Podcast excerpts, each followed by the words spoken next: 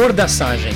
Os antigos profissionais e alguns educadores ainda pregam esse procedimento, onde promete cobrir cabelos brancos com mais facilidade. Você já fez? Deu certo para você? Se fez e deu certo, continue, pois aqui vou defender minha verdade e de muitos outros profissionais que são conhecidos como colorimetristas. Mas te pergunto, você conhece? Você sabe o que é isso? Eu sou Oswaldo Morrone e esse é meu podcast Desvendando a Colorimetria Capilar. Hoje quero desmistificar algo ainda muito falado e ensinado em cursos, e por um simples detalhe você verá como isso pode ser um mito. Tire suas conclusões. Começa agora.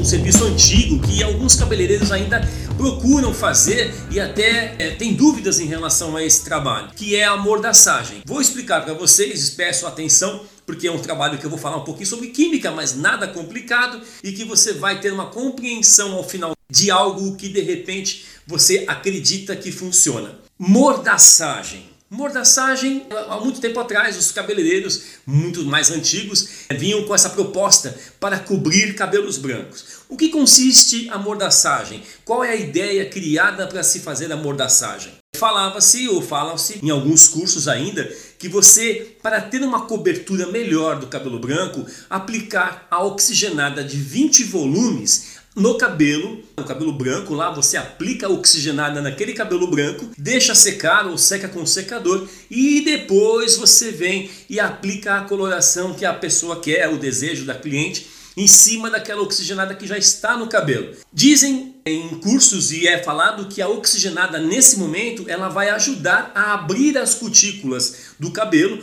para que haja uma absorção melhor do pigmento. Então eu vou aqui explicar se mordaçagem realmente funciona ou se não funciona. E aí eu vou explicar primeiro para vocês esse assunto aqui, ó, a tabela de pH. Para que você entenda um pouco sobre a mordaçagem, vamos entender um pouquinho de pH.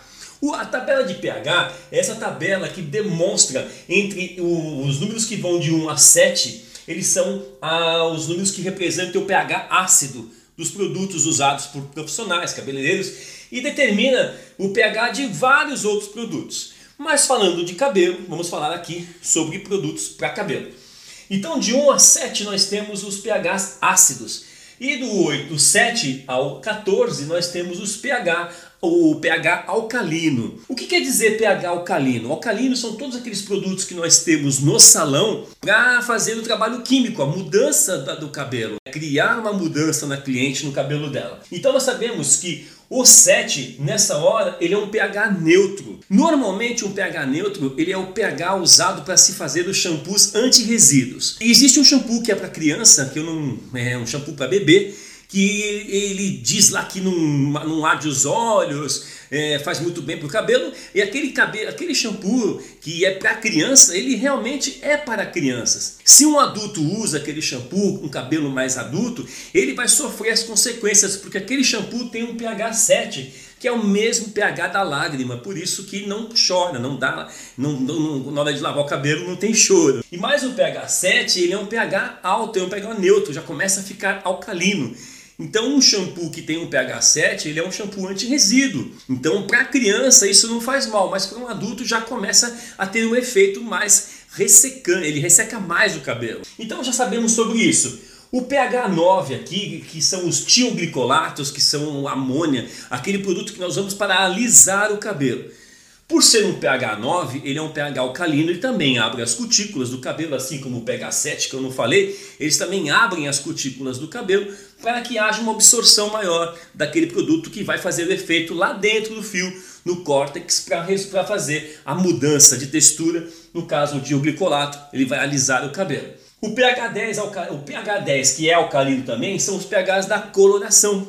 A coloração tem um pH 10, mas nesse sentido 9, 10, então, também precisa abrir a cutícula do cabelo para que haja absorção dos pigmentos. O pH 11 ele já está no pH do descolorante, o pó descolorante precisa de um pH 11 para haver uma abertura da cutícula maior e retirar os pigmentos do cabelo criando a descoloração. E no pH entre 12 e 13, que é 12,5, estão os hidróxidos, que são também alisantes que são um pH mais alto, um pH mais alcalino, e esses servem para alisar o cabelo também, mudança de textura. Então vocês estão vendo que o pH entre o 7 e o 14 nós temos os produtos que mais usamos no salão para abrir cutículas. Quando um profissional entende que um pH do cabelo ele está entre 4,5 e 5,5, que esse é o pH do cabelo, que é um pH ácido, e quando o profissional entende que o pH do cabelo está nessa altura, quando se fala em aplicar oxigenada de 20 volumes no cabelo branco para abrir as cutículas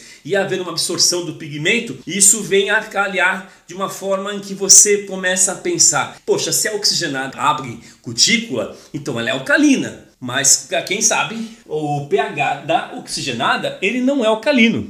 O pH da oxigenada ele é um pH ácido, ele está entre 2,5 então, como se um pH que é ácido, que ele não abre cutícula, ele vai fazer o trabalho que é prometido em aplicar na raiz para abrir a cutícula e a coloração fazer o seu efeito. Então aí cai por terra toda essa teoria, onde a mordaçagem ela faz o trabalho de coloração melhor do que você aplicar sem ela. Mas como eu estou explicando aqui, quem faz abertura de cutícula são produtos alcalinos. Um produto ácido, ele não abre cutícula, pelo contrário, ele sela, ele fecha a cutícula. Por quê? Você sabe que aquelas famosas, né, escovas progressivas, escovas ácidas, está aqui, ó, entre 1,5 e 2. O que a escova ácida ela faz? Ela sela a cutícula do cabelo. Então a OX estando entre 2 e 3, que é 2,5, o que ela vai fazer? Ela vai selar a cutícula. Então, mais uma vez, eu repito, vai por terra a teoria da bordaçagem.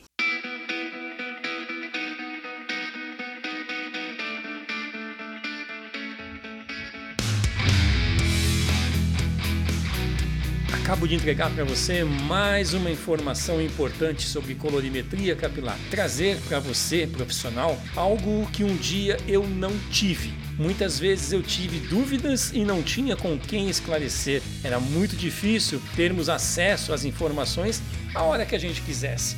Não funcionava assim. Hoje você tem a internet, hoje você tem muitas opções para encontrar a resposta para as suas dúvidas. E eu quero que o meu podcast seja uma dessas opções para que você possa encontrar as suas respostas. Eu quero aproveitar nesse podcast hoje e falar para você, se você não sabe ainda, e se você ainda não me segue aqui no podcast, não deixe de me seguir. Assim que terminar aqui de ouvir, vai lá no botão da plataforma de áudio que você está ouvindo e clique em me seguir. Assim você vai estar recebendo as informações sobre novos episódios. Também quero te falar que eu tenho o meu perfil lá no Instagram que é o arroba Oswaldo Morrone Oficial. Se você ainda também não me segue lá, olha, vou dar uma dica para você, me segue, vai lá no Instagram, é, me procura, arroba Oswaldo Morrone Oficial e eu vou deixar aqui na descrição o meu perfil do Instagram, só que como aqui na descrição a gente não tem um link clicável, pelo menos você vai ler direitinho como é que é o meu nome para que você possa me seguir